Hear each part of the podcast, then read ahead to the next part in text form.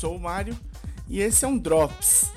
Sim, estamos de volta depois de um, algum tempinho sem lançar nenhum podcast, né? Uma mini férias, vamos dizer assim. Estamos começando mais uma sequência de podcasts agora com o que está saindo de mais expressivo no da cultura pop, vamos dizer assim, e coisas um pouco menos, que chamam um pouco menos de atenção e que a gente sente que vocês precisam saber. Nesse aqui eu vou falar de filme de hominho. É isso. Junho foi o grande mês, por enquanto, no ano, dos lançamentos dos filmes de super-herói e séries de super-herói. Então, nesse aqui eu vou falar um pouquinho do Flash, vou falar da série Secret Invasion da Marvel que está saindo no Disney Plus e vou falar um pouquinho do Homem-Aranha Across the Spider-Verse. Bom, basicamente o que a gente pode falar de início, eu vou tentar manter esse podcast menor, um pouquinho menor, né? Drops, eu tenho me esticado muito nos drops, então aqui a gente vai tentar fazer só um apanhado geral, colocar vocês em dia de, desses lançamentos e dizer mais ou menos o que esperar. Vou começar pra, com vocês com o Flash. I went back in time to save my parents. But instead, I completely broke the universe. Flash foi o grande lançamento da DC, mas será que foi? Como é que será que isso impactou, né? Flash saiu agora no meio de junho e tem como principal ator o Ezra, Mi Ezra Miller. Caramba, às vezes parece um trava-língua. O Ezra, ele já tinha feito Flash no filme da Liga da Justiça, provavelmente aparecido em alguns outros lugares. Ele apareceu até, se eu não me engano, na série do Flash da CW, com o Grant Gustin fazendo o Flash. O Ezra faz o Barry Allen e Bom, esse filme ele veio envolto em um monte de problemas, né? Uma sequência de problemas. Primeiro, para lançar o filme, né? O filme era para ter saído em 2018, teoricamente, alguma coisa assim. E ele teve vários problemas de produção, incluindo várias passagens por mãos diferentes de escritores, sem saber quem ia dirigir com certeza o filme. Então foi uma, foi uma produção um pouco complicada, né? Junta-se a isso, claro, o Ezra. O Ezra, ele teve. Não sei nem como explicar direito, mas ele teve uma série de envolvimentos com situações, na menor das hipóteses, é, constrangedoras e na pior das hipóteses, criminais. Ele parece ter perdido completamente a noção e o, não dá, não dá para entender se isso já era fazia parte da, perso da personalidade dele ou se é algo que foi desenvolvendo com o tempo, né? O Ezra acabou ficando entrando em diversos projetos muito grandes, né? Ele faz um dos Dumbledores no, no, no, no na série do, do, dos Animais Fantásticos. Tamo, tá indo pro quarto filme, era para ele tal, provavelmente ter acabado no primeiro filme a participação dele, ele foi ficando né? Ou, além de causar uma série de problemas logísticos para a história do, do, do, da franquia do Harry Potter, mas parece que o Animais Fantásticos não liga muito para esses problemas logísticos e, e eles estão atropelando mesmo tudo, então tanto faz o que foi falado nos livros antes, o importante é o que está sendo agora, né? E aí entrou né, né, nessa seara da DC, parecendo como um novo Flash. Ele tem carisma, ele sabe como segurar o papel, ele sabe é, o que é esperado dele, mas eu não sei se isso é, já segura as pessoas que assistiram Ezra, por exemplo, no The Perks of Being a Wallflower, né? Acho que o primeiro filme que de mais expressão dele. O, posso estar enganado, claro, a gente vai, vai, vai ter gente que deve ter assistido ele em outras coisas e que vai falar, mas eu acho que o primeiro que lançou realmente o Ezra com mais força para as pessoas foi o, as vantagens de ser invisível, né? E aí o ou ou aí num filme que teve menos alcance, né, de audiência, ou precisamos falar sobre Kevin, onde ele também está muito bem. Acho que são esses os dois primeiros filmes que a gente fica a gente conhece um pouco melhor ele. O que ele, ele deve ter feito muita coisa antes, mas esses são os filmes que trouxeram Ezra. E ali ele já ficou marcado como um cara com muito potencial e tudo mais. Não sei se essa se entrar em dois projetos muito grandes, com muito dinheiro, tal, não ativaram coisas na cabeça dele que a gente não tem como, como falar. De qualquer maneira, a DC também não ajudou, né? A DC preparou esse filme, era o filme que ia é, mudar todo o universo da DC, que ia fazer tudo funcionar melhor. E antes do filme sair, o universo foi desmontado, eles desencanaram de tudo, trouxeram outro cara para tocar o o filão da DC ali, os filmes da DC, o James Gunn, né, que era responsável pelos Guardiões da Galáxia no, na Marvel, e que tinha feito o segundo Suicide Squad da DC. Ele deve ter deixado uma impressão muito boa, é um cara que conhece muito bem do, dos quadrinhos, que lê bastante e tudo mais. E isso acabou trazendo, tirando né, o Zack Snyder, que já tinha meio que saído do, na época da, do, do, da Liga da Justiça, do filme da Liga da Justiça, e ele trouxe o, o James Gunn para tocar, já falando que o Super-Homem vai ser outro, já falando que muito provavelmente o Batman vai ser outro, e aí com isso muda completamente o que o, esse filme do Flash se propunha a fazer, né? Ele sai também depois de dois fracassos né, de bilheteria da DC, que já vinham nessa esteira também desse, dessa problemática. Tanto o Adão Negro quanto o Shazam 2 é, vinham também com essa problemática. E aí saiu Flash. Bom, o Flash, ele, para falar rapidinho do filme, a gente encontra o, o Barry Allen, né, feito pelo Ezra Miller, numa situação em que ele tá, tem de ajudar o Batman e numa no, no, na, em Gotham, numa coisa que estava acontecendo em Gotham, e o Batman não ia dar conta de todas as coisas que estavam acontecendo. Ele entra em contato com com o Ezra e o, com, com o Barry Allen, e o Barry Allen vai para lá para ajudar. O Batman, sim, feito pelo Ben Affleck ainda, e é isso que nós acompanhamos, uma cena de ação com isso tudo, com, com o Batman e aparições extras do pessoal da Liga da Justiça. Dali, ele acaba descobrindo que ele consegue voltar no tempo.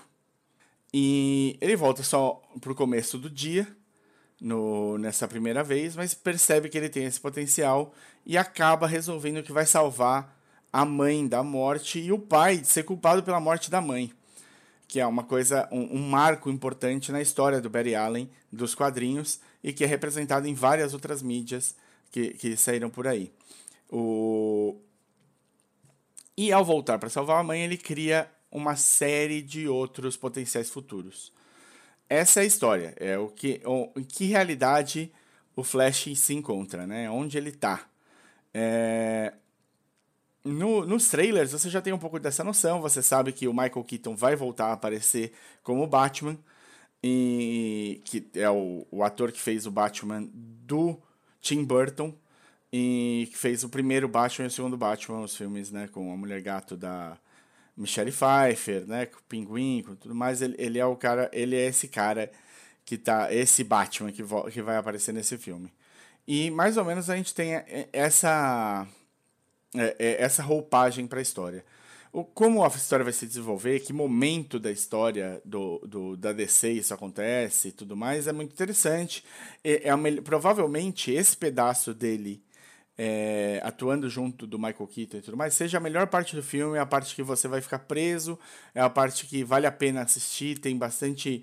para quem assistiu todos os filmes da DC, é, eles fazem muitos apontamentos, tem muito, muito easter egg escondido e tal, mas a sensação final não é a melhor. É um filme divertido, é um filme com muito easter egg, muita participação, muito cameo, né? Muito cara que participou de outros filmes da DC aparecendo.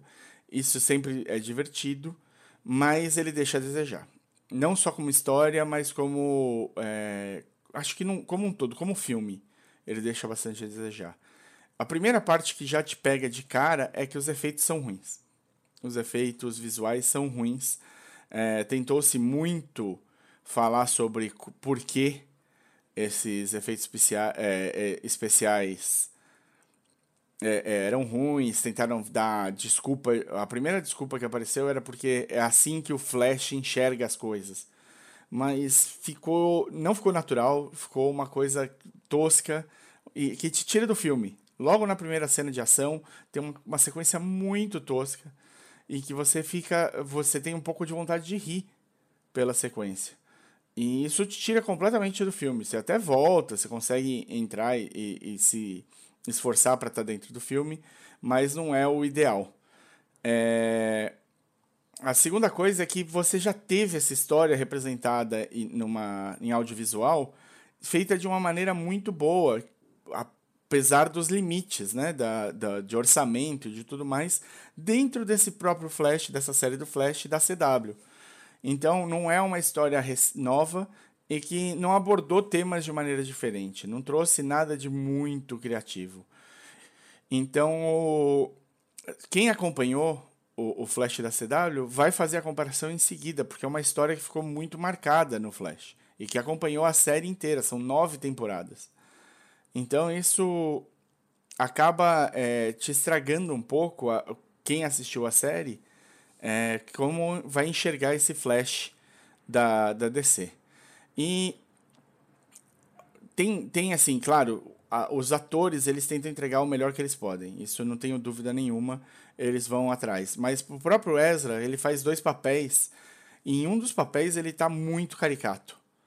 E não ajuda também muito o, o, o, funcionamento. Você fica meio de saco cheio daquele personagem que o Ezra faz, e o outro, e, e acaba não, não ajudando muito. Então, no geral, dá para entender sim isso, o, o, Flash ter flopado muito forte na, no box office, né? No, no, no nas vendas de ingresso, no cinema.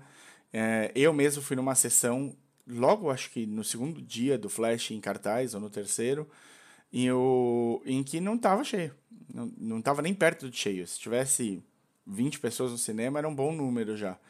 Então a gente fica com essa impressão de que não funcionou do jeito que podia funcionar o filme. Se você for assistir, vá por sua conta e risco, tá? É uma coisa que eu acho que a gente vai, é, vai aprendendo. Para quem gostar e quiser se, afundar, é, se aprofundar um pouco mais, tem uma sequência de histórias em quadrinhos que chama Batman 89, que conta o que aconteceu com o Batman depois do filme do Batman Returns. Salvo engano, ele é escrito pelo próprio roteirista do primeiro e segundo filme do Batman, do Tim Burton. E meio que faz essa ligação de quem é o Bruce Wayne nessa, nesse filme, né? De, o Bruce Wayne do Michael Keaton. Então ajuda bastante a gente a, a acompanhar. Então, acho que isso é, funciona bem para quem gostar e quem quiser entrar um pouquinho mais no filme. Mas é isso. Eu não sei se esse filme vai ter o um impacto que a DC gostaria para os próximos filmes, porque a gente mudou, mudou de mão, né? Agora está na mão do James Gunn. Ele disse que não tem nenhuma vontade de trocar o Flash. Ele vai trocar o Superman, vai trocar o Batman, mas o Flash ele parece querer manter o Ezra. O que é uma coisa estranha para os tempos que a gente está vivendo, porque normalmente, especialmente, é, por exemplo, o próprio James Gunn passou por isso, por isso na Disney.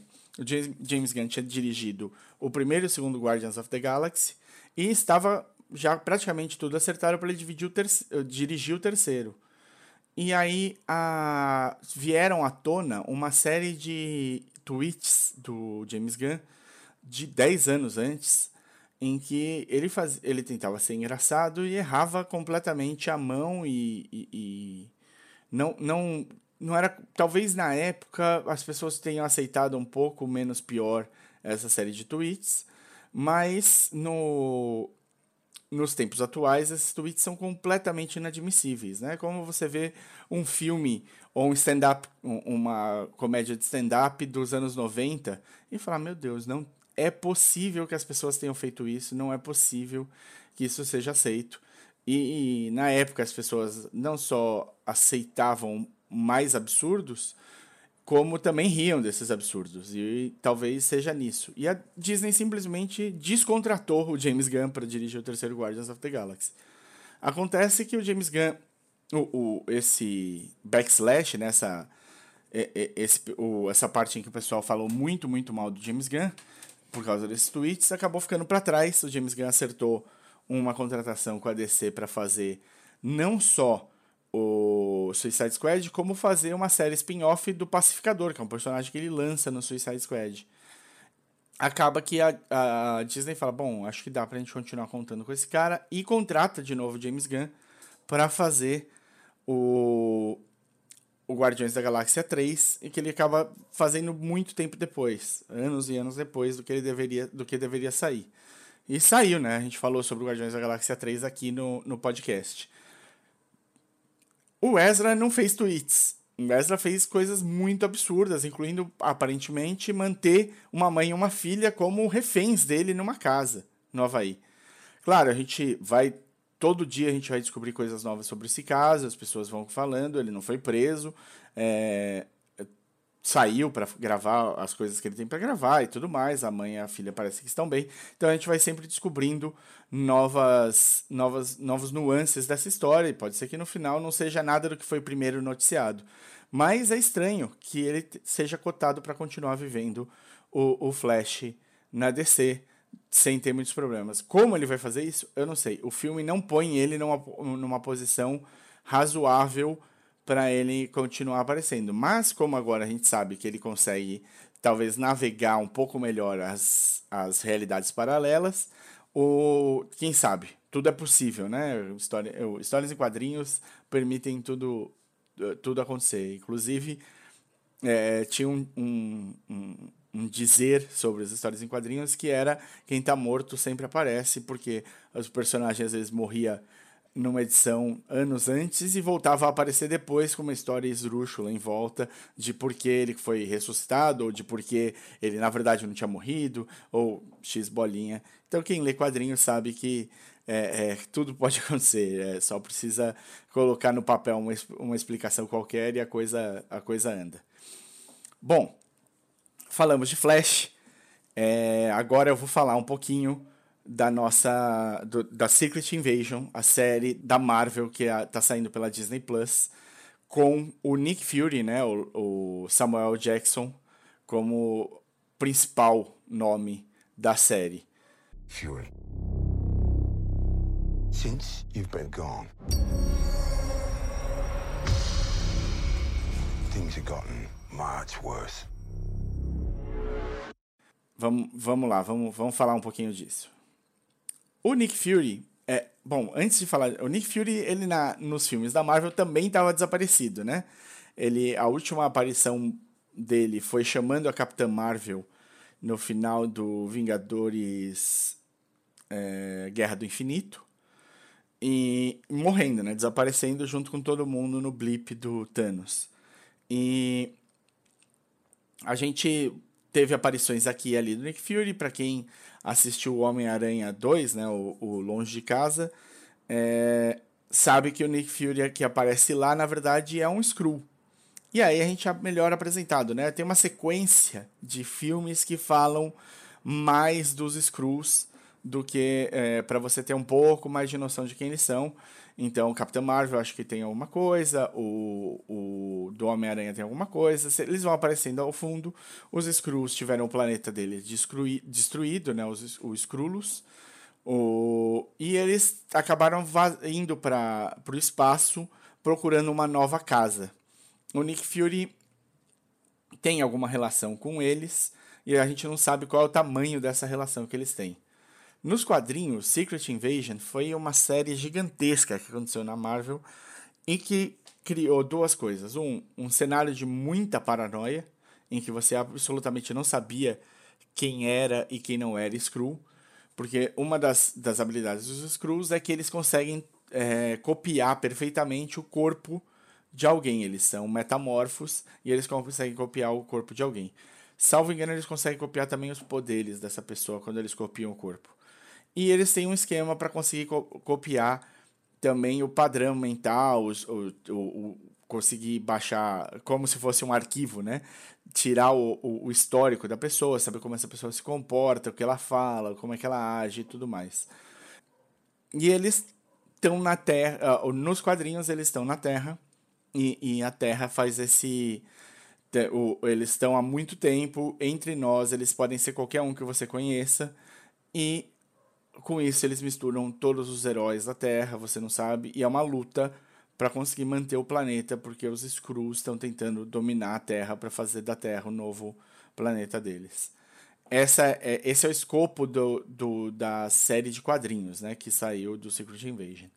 O, na série da Disney Plus, a coisa vai ser no, vai manter esse clima de paranoia, vai manter é, os Skrulls com to todas as habilidades que eles têm e tudo mais, mas vai trazer personagens não dos principais, dos Vingadores e afins. Eles vão trazer personagens um pouco mais secundários, a parte humana do da Marvel, né? Os personagens que são humanos, sem superpoderes e tudo mais. Pelo menos é o que parece a princípio, claro.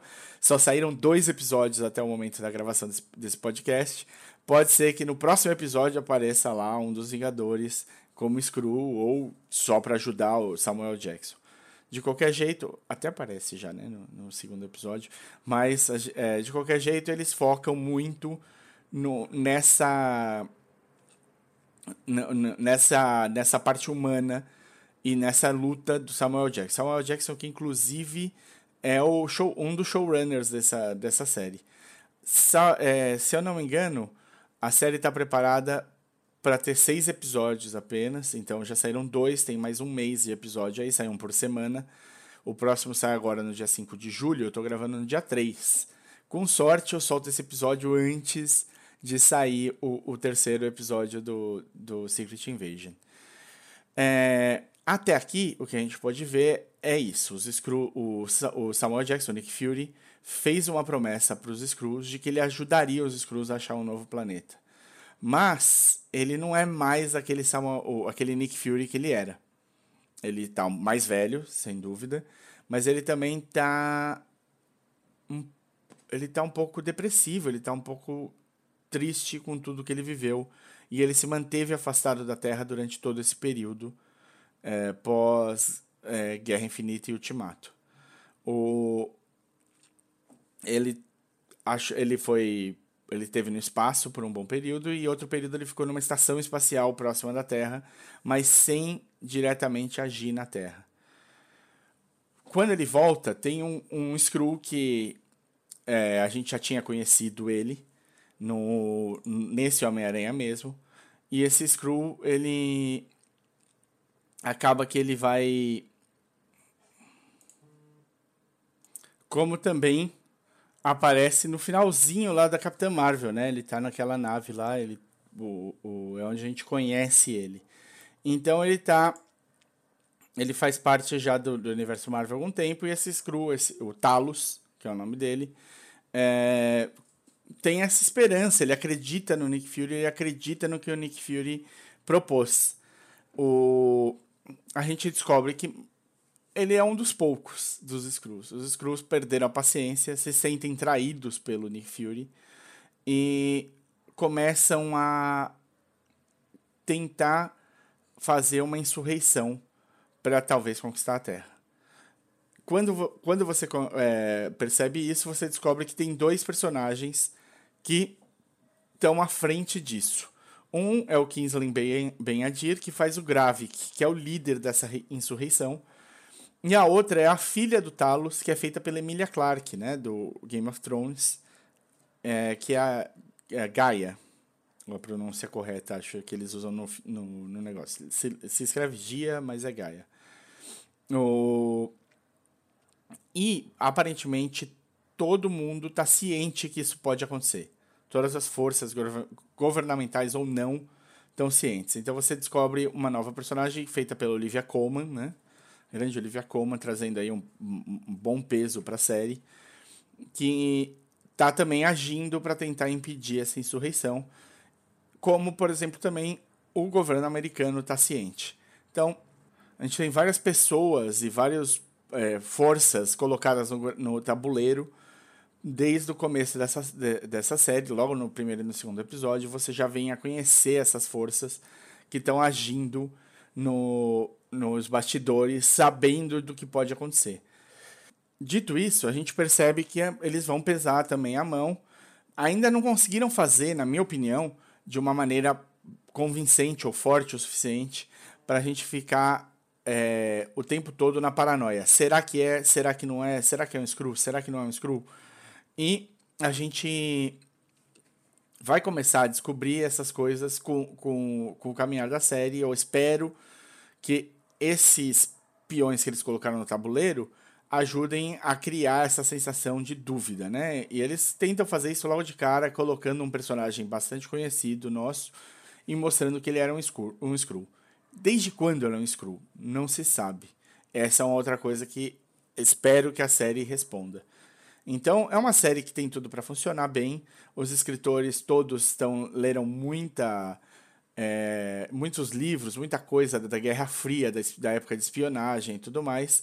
E a série tem um potencial grande para ajudar o pano de fundo do MCU e fortalecer especialmente o espectro humano, né, que fica um pouco afastado do, na, nas grandes batalhas, as coisas cósmicas e tudo mais. Ele de repente traz tudo é, para mais perto. Se a série chegar perto de uma boa série de espionagem, eu acho que ela tá o, o, o, vai, ela já merece ser vista. Pode ser aí uma das três melhores séries que saíram da Marvel na, na Disney Plus. Então vamos, vamos acompanhar, tem mais um mês aí de episódios e a gente vai ver o que, que eles conseguem fazer com, com essa Circuit Invasion. Tá bem interessante de começo. Ele já teve, claro, um ou outro backslash, né? Por exemplo, a abertura é toda feita em IA, né? Com inteligência artificial ou AI, artificial intelligence. Então essas novas, esses novos jeitos de fazer arte, é, a série se, se aproveitou disso. Não ficou boa a abertura, tá? Não ficou boa mesmo, assim. Ela é ok. O, não, não é um esplendor. Eles dizem que, por causa do jeito que a IA faz as coisas, o, faz a arte, acaba dando uma impressão. Ela fica mais dúbia, fica, você não consegue ter é, certeza do, de como vai ser a arte, e isso traz a, a, a, mostra a dúvida que existe na série, quem é quem, quem faz o que e tudo mais. Então, mas está sendo, assim, acho que é a grande aposta da Marvel no sentido da Disney Plus. Tem um belo, um belo plantel de atores e tem uma ótima produção de série. O, ainda não chegou no ponto. Vamos ver se nesse terceiro, com seis episódios, eles vão precisar dar uma pisada no acelerador forte nesse, nesse terceiro episódio. Para a gente poder é, caminhar junto. A série tá bem, por enquanto tá indo bem, mas ainda é muito aquele setting, né? Aquela coisa de vamos preparar o terreno para o que vai acontecer. Lembra um pouco esses dois primeiros episódios o que acontecia no Game of Thrones nas primeiras temporadas, em que você tinha muitos episódios um pouco mais lentos para preparar para os episódios de grande impacto no final da temporada. Vamos ver como é que eles fazem aqui como, com o Invasão Secreta. Eu não tenho nem certeza se o Secret Invasion vai ter uma segunda temporada. Talvez não, talvez seja só esses seis episódios mesmo. Então eles têm muita coisa para resolver em pouco tempo. Bom, vamos agora então para o último filme que eu fiquei de falar. E não sem querer, é o filme, o melhor filme da, da temporada até aqui. O Homem-Aranha através do Aranha Verso, o Spider-Man Across the Spider-Verse, a continuação do Spider-Man Into the Spider-Verse. Então, é isso que a gente vai, vai, vai, vai falar agora. Mais pro finalzinho, eu vou fazer ali um pouquinho de spoiler sobre o filme, mas eu vou tentar pôr bem pouco dessa vez, porque eu acho que vale a pena vocês irem e curtirem sozinhos. É, um, é provavelmente até aqui até o final de junho é o melhor filme que saiu no ano. Então fiquem de olho, né? Quem puder ter a chance de assistir no cinema, vale a pena, tá muito bem feito. Então vamos falar de Spider-Verse aqui um pouquinho. My name is Miles Morales. I'm Brooklyn's one and only Spider-Man. And things are going great. Bom, o Spider-Man Into the Spider-Verse foi um filme que trouxe uma mudança muito grande é, no que era possível fazer com, os, com as animações, né? Com os filmes de animação. E trouxe vários tipos de animação diferente, foi era muito, muito bonito é, visualmente, com uma história muito boa, apresentando pra gente o Miles Morales, né? O Miles, ele é um, um personagem criado na Marvel, numa realidade paralela, vamos dizer assim, da que a Marvel seguia, para apresentar para novos novos leitores que estavam chegando é, nos quadrinhos vindo dos filmes, né? O filme do, os filmes do X-Men, o filme do Homem-Aranha com o Tobey Maguire, o filme esses filmes acabaram trazendo novos leitores. E para você chegar nos quadrinhos e ver o Peter Parker é, na milésima décima edição do Homem-Aranha, onde a vida dele já aconteceu 300 coisas, ele já não é mais um moleque que saiu do colegial e que queria namorar a Mary Jane, provavelmente você vai pegar ele casado já com a Mary Jane ou com com, com a vida andada, né? Com mil coisas que aconteceram, vilões que apareceram, vilões que morreram, personagens que apareceram, personagens que morreram, personagens famosos que morreram.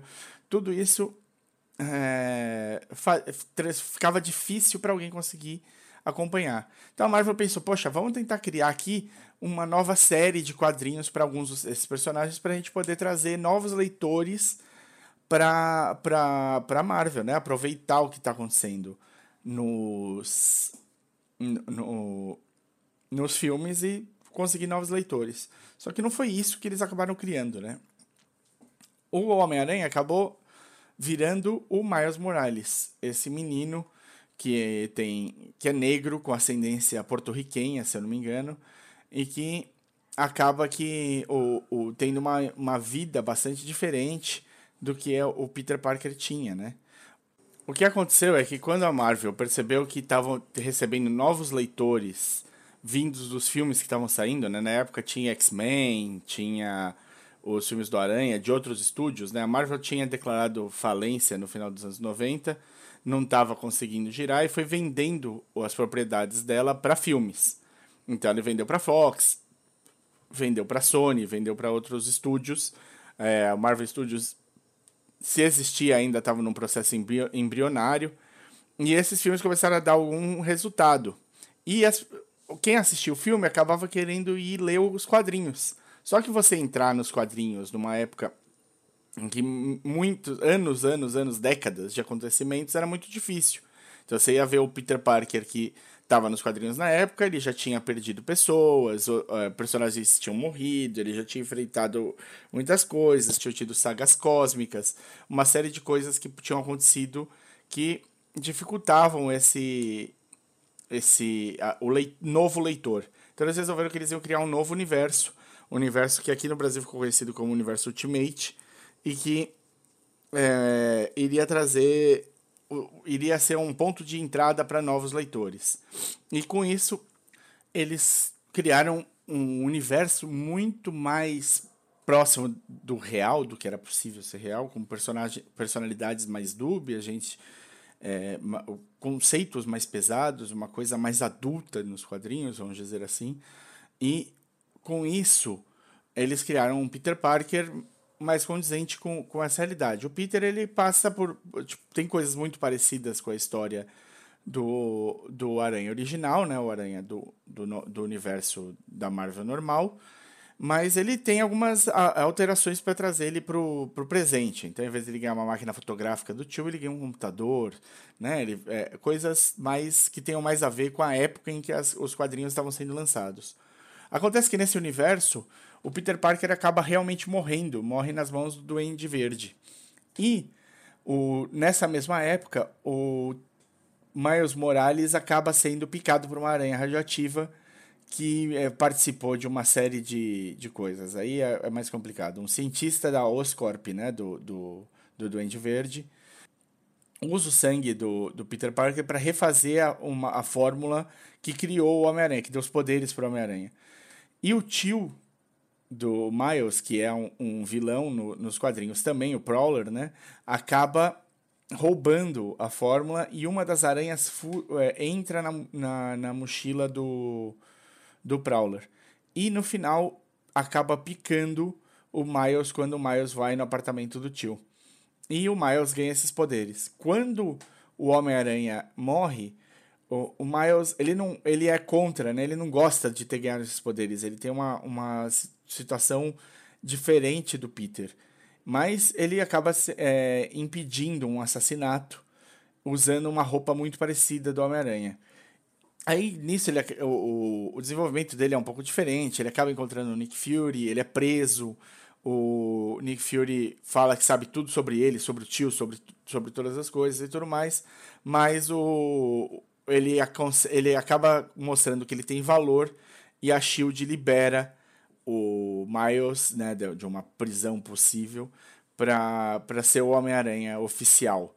E a partir daí começam as aventuras do Miles Morales nessa, é, nesse outro universo. Esse universo, claro, como a gente já falou aqui, quadrinhos eles dão, eles dão jeitos, esse universo acaba se juntando com o universo principal da Marvel e hoje o Miles está no universo principal da Marvel, onde tem também o Peter Parker. Então, a gente tem todo esse, esse caminho que, que aconteceu com o Miles e o, no, nos quadrinhos. Nos filmes, o Miles ele tem no primeiro filme, ele acaba é, tentando salvar o Peter de, de ser morto e acaba te, é, tomando o lugar do Peter nesse universo que ele está. E a partir daí, o Peter morre né, no, no universo e o Miles precisa é picado por uma aranha radioativa que nem era dele, vinha de um outro universo que, que aparece lá nessas, nessas pesquisas que o Rei do Crime estava fazendo. Isso tudo é o primeiro filme, né? O Rei do, o Rei do Crime estava fazendo uma série de pesquisas para tentar trazer a família dele, que estava viva em outro universo, para ele, porque ele tinha perdido a esposa e o filho. Então, esse era o caminho que o Rei do Crime estava tentando fazer no primeiro filme. Nesse filme, agora, o, é a continuação direta do Into the Spider-Verse que poderia ter ficado fechado ali. A história meio que se fecha ali. Então, o primeiro filme poderia ser one-off. Era aquilo lá e acabou. Só que a recepção foi tão boa e o filme é tão bem feito, é um trabalho tão, tão maravilhoso de todo mundo envolvido, que acabou que eles é, encomendaram mais dois filmes do, do Spider-Man do Miles Morales, né, dessa animação. E essa segunda animação faz o que era muito, muito difícil de se, de se imaginar. Ela vai além do primeiro. Em todos os sentidos. A história é melhor, os personagens têm ações muito interessantes e, e todos os personagens ganham em profundidade. Você tem uma série de, é, é, de diferentes animações para os personagens que estão ali. Isso é, você tem uma sequência muito, muito legal no, no, nesse filme. Os personagens principais estão lá, né, do, do filme anterior, então o Miles tá no filme, obviamente. A Gwen Stacy, que era de um outro universo, também tá. Os pais do Miles aparecem bem mais. O Peter B. Parker, que é um, um, um Peter Parker de outra, de outra realidade, tá lá. E você tem adições de personagens muito legais, né? Como que acontece no primeiro filme, ele, o Rei do Crime, ao tentar trazer a família dele de outra realidade para a realidade do Miles, abre um buraco em todas as realidades e acaba trazendo diferentes vilões, diferentes coisas para a realidade do Miles. Esse filme, o primeiro filme, foi tão impactante que ele ajudou ao, a fazer o Homem-Aranha 3 ser o que ele é. Não sei se já estava pensado que o Homem-Aranha 3 poderia ter um encontro de Homens-Aranhas do, do cinema, poderia ter vilões de outros, de outros universos ali, de, outras, de outros filmes, mas, sem dúvida, a recepção que o Into the Spider-Verse teve foi tão boa que ajudou o terceiro filme a ser o que foi. E esse, esse segundo filme do Spider-Verse vai nessa mesma linha, né? Uh, ele pega o que aconteceu na primeira no primeiro filme e expande de uma maneira que você descobre que aquele buraco permitiu que vários outros é, inimigos do Homem-Aranha continuassem atravessando de uma realidade para outra e os Homens-Aranhas todos criam uma polícia para impedir que esses para levar esses vilões de volta para as realidades dele. Essa é, é o mote principal. Então você tem uma expansão daquilo. Também aquele, aquele evento do Rei do Crime acaba criando um novo vilão. Um cara que quer ser o Nêmesis do Miles Morales, que é o Spot, um, um person o personagem novo que aparece nesse filme. Então, essas são as coisas, essas são a, a, as, os detalhes para você ir. Não vou contar mais nada que vocês não precisem.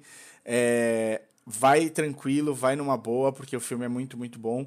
E a, a animação dá um passo além na, no que eles tinham feito. Os personagens são todos muito criativos, muito legais. E a grande maioria, se não todos, já apareceram nos quadrinhos de uma maneira ou de outra. Então, é, também é um tributo para quem lê o, o Homem-Aranha, para quem acompanha todas as revistas. Você vai ver detalhes ali que não aparecem em muitos outros lugares. E claro, né, você teve.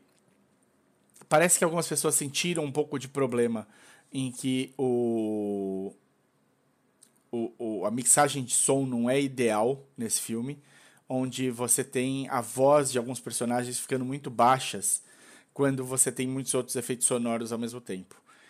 Então tem gente que, que, que reclamou. Parece que a Sony vai é, já tá, ficou sabendo disso e já foi atrás de tentar melhorar essa mixagem de som para as cópias que estão entrando nos cinemas ou para as cópias que estão no cinema, trocando por cópias novas e tudo mais. Então é possível que você, se você for só agora, é capaz de você acabar encontrando uma mixagem de som perfeitinha. Então essa é, é a primeira coisa boa. A segunda coisa que eu preciso falar é que nos cinemas você tem pelo menos duas versões diferentes do filme. Como se você estivesse assistindo o filme em universos paralelos diferentes.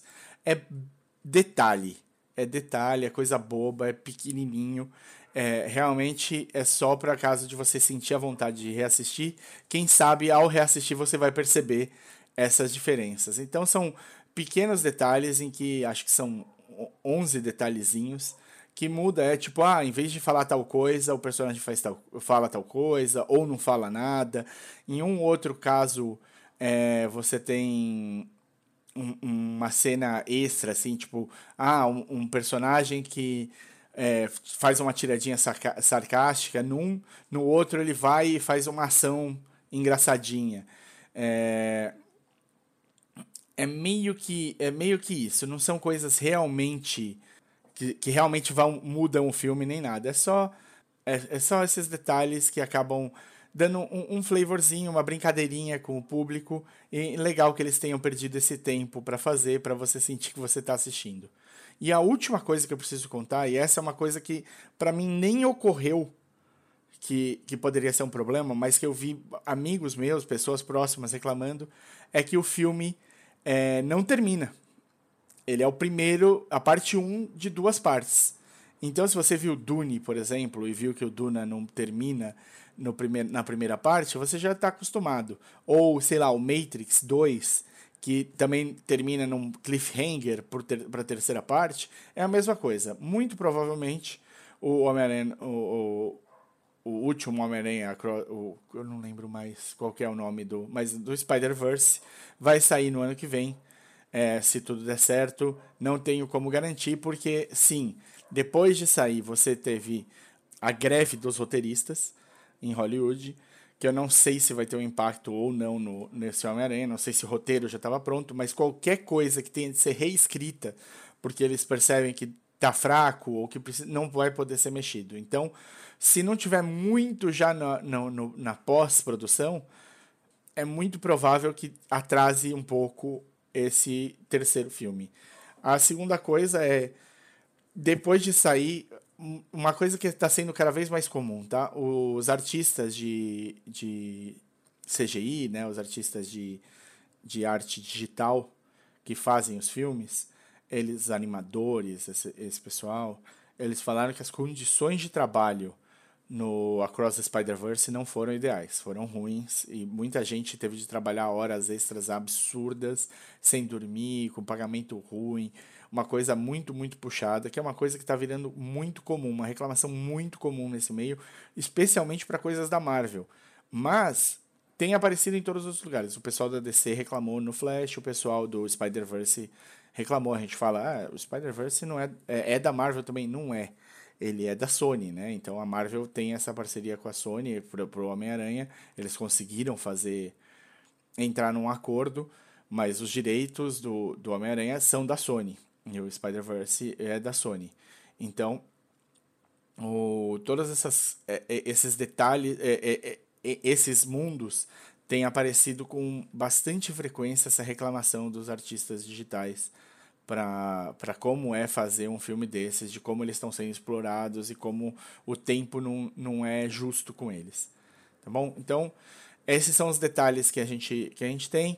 Para não chatear vocês, vocês que estão ouvindo até aqui o podcast, é, saibam que o Homem-Aranha não termina, o Across the Spider-Verse não termina ali, ele termina num cliffhanger e vai terminar realmente no terceiro filme do, do Miles Morales, tá bom? Então é isso. Vamos agora falar um pouquinho de spoilers.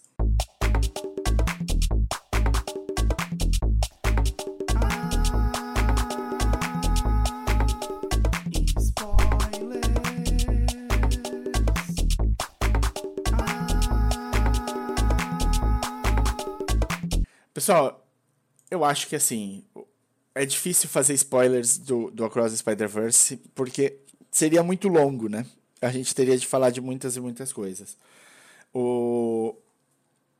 Claro que um dos personagens principais que aparece aqui, ele apareceu acho que num, num segundinho só no primeiro filme, é o Homem-Aranha 2099, do Miguel O'Hara, que é um cara que viveu uma, uma realidade bem diferente de todos os personagens, uma realidade muito mais pesada, muito mais complicada, é, e que sangue, morte e, e, esse tipo de coisa vira uma coisa mais comum no, no, no dia a dia do, desse Homem-Aranha. Então, o, quem, quem leu o 2099 fica muito feliz de poder ver o Miguel, apesar do Miguel nesse filme não ser um personagem super gostável, né? Você tem uma série de outros personagens que aparecem e a, basicamente todos os personagens que apareceram é, com, com um pouco mais de, de, de, tempo de tela apareceram nos quadrinhos. Né? Você tem a sequência do, do Tiranossauro Rex, que é um, um Homem-Aranha, você tem um Bug, que é um Homem-Aranha, você tem o, o, o, Porquinho não aparece nesse daí, né? mas você tem o, o Homem-Aranha do punk, né, lá do, do inglês, você tem o Homem-Aranha indiano, é, o Pavtir, você tem uma todos eles eles apareceram nos quadrinhos em, em algum momento. Acho que talvez as grandes o, o, o, o para quem, mas eles apareceram em algum momento, né, principalmente numa série que é sobre Spider-Verse em quadrinhos, então eles não talvez tenham tido uma sequência longa, de, de ali um, um, uma edição voltada para eles, mas você não vai ter não vai ter o mesmo impacto, por exemplo, como apareceu o Aranha Escarlate do Ben Riley, que teve um, um arco inteiro dentro dos quadrinhos normais e durou muito tempo depois desse arco na saga dos clones do Homem-Aranha. Então, o Miles aparecer é legal, é, eles fazem ele bem bocozão mesmo, que é, que é interessante. O, uma piada com o, próprio Miles, né? O, o próprio Miles não, com o próprio Ben Riley. Uma piadinha com o Ben Riley que, tipo, foi um personagem que foi muito debatido ali dentro. Você tem também uma outra situação em que o, tem se defendido muito a possibilidade da Gwen Stacy ser trans Aí usam né, o uniforme da Gwen Stacy como uma dica, porque as cores dela são são da bandeira trans. Eu acho que aí não encaixa tanto, porque o uniforme dela é meio que parecido com o dos quadrinhos. Eu acho que isso nunca foi um tema nos quadrinhos da, da Spider-Gwen. Também as cores que costumam permear ela, que é o azul e o, o rosa, meio roxo, é, nas cenas dela ali e tal, também é uma coisa que é meio co constante atualmente. Você pode, você pode discutir se é realmente ou não, porque o, você teve uma época grande, recente, assim, coisa de um, dois anos atrás, em que essas duas cores eram a iluminação muito comum para fotografia, para uma série de coisas, tal. Ela virou meio que um que, que um standard, né? Uma coisa que muita gente usava. Então também não é. Mas é impossível fugir do pôster que tem no quarto dela, né? Sobre, sobre trans. E a bandeirinha que o pai dela usa no próprio uniforme. Então você tem. É, é, fica meio que difícil você debater que talvez não tenha um pé na realidade essa teoria e que se não for declarado, pelo menos está ali como uma possibilidade, né? Eu acho que é interessante, eu achei muito triste o backslash dessa dessa dessa teoria. É uma teoria só, ninguém se pronunciou abertamente sobre isso. A, a personagem ganha em profundidade, ganha em. Porque o Miles, de certa maneira, é isso, né? O, a representatividade que o Miles tem para para os negros e para os latinos é uma coisa é, é muito impactante, né? Você hoje as crianças, você vê crianças usando o uniforme do Miles Morales e se vendo no personagem. Então, por que não dá essa representatividade? Por que não dá esse espaço para outras minorias, para um espaço que é justo, que existe, que é preciso? Então, o, o backslash foi, foi triste de, de, de, de ter acontecido dessa maneira, as pessoas falando muito mal e achando que não é possível. Ela não precisa ser a Gwen dos, a Spider-Gwen dos quadrinhos. Ela não precisa ser ela é uma Spider-Gwen de um universo. Existem infinitos universos. Por que ela não poderia ser trans? O, o, ela não, não é a mesma personagem. Então, isso me, me causa. Nem o próprio Miles é o mesmo personagem dos quadrinhos. A origem dele não é exatamente a mesma. É parecida, mas não é a mesma. Então, a dificuldade das pessoas aceitarem como uma possibilidade me, me, me, me chateia muito. É, numa época em que Sabe, você não precisa lutar para que a sua versão seja a correta, né? Todas as versões são possíveis. E, e, uma não vai estragar a outra, não vai atrapalhar a outra. A gente não tem esse tipo de, de, de problema. Então, acho que assim, é muito difícil fugir dessa, de, dessa realidade, é muito difícil, porque os motivos não. Outros motivos não foram apresentados. Talvez existam, talvez no 3 a gente descubra por que, que o pai tem a bandeirinha no uniforme de policial dele, por que, que ela tem o pôster no quarto. Isso são coisas que a gente pode, pode ficar sabendo que são outros motivos que a gente não, não tinha ideia. Mas, complicado. Acho que não, não, um, uma revolta tão grande por, um, por uma teoria apenas é, é uma coisa que não, não é boa e que não, não adiciona nada, ainda mais para uma, uma série de filmes que é tão inclusiva e que a, agrada justamente por isso. Ela consegue dar espaço para todo mundo. Então fico eu fico um pouco chateado com essa situação. Bom, além disso você tem todos assim todos os personagens que aparecem eles apareceram nos quadrinhos eles têm eles têm história. Se você for procurar é, tem sites em que te dão todos os personagens e qual, é, qual foi a história deles nos quadrinhos e como eles aparecem no filme, qual é a diferença e tudo mais.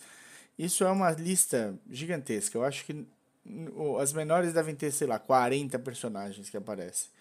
Até o Spider-Cat lá, aquele gato que aparece em cima dele e cospe teia na cara dele, realmente existe. Então, você vai ter todos os tipos de Homem-Aranha que apareceram ali, eles apareceram nos quadrinhos e tem um motivo para eles estarem ali, eles são uma piada ou realmente uma representação de um momento importante e tudo mais. Falando de momentos importantes, a gente tem de lembrar do, dos eventos canônicos né, do Homem-Aranha. Eu acho que essa é uma coisa que eles colocam bem no, nesse filme, que o Miguel diz que tem eventos que eles precisam ocorrer em todas as realidades para os Homem-Aranha serem quem eles são. Então, a morte de alguém próximo, é, to, é, é, o, morrer algum parceiro, como, como essas coisas afetam o Homem-Aranha e quais são as decisões que eles fazem tomar. Então, quando ele salva lá em Mumbai as pessoas que ele salva, ele acaba criando uma diferença canônica para o personagem do, do Homem-Aranha indiano que está ali.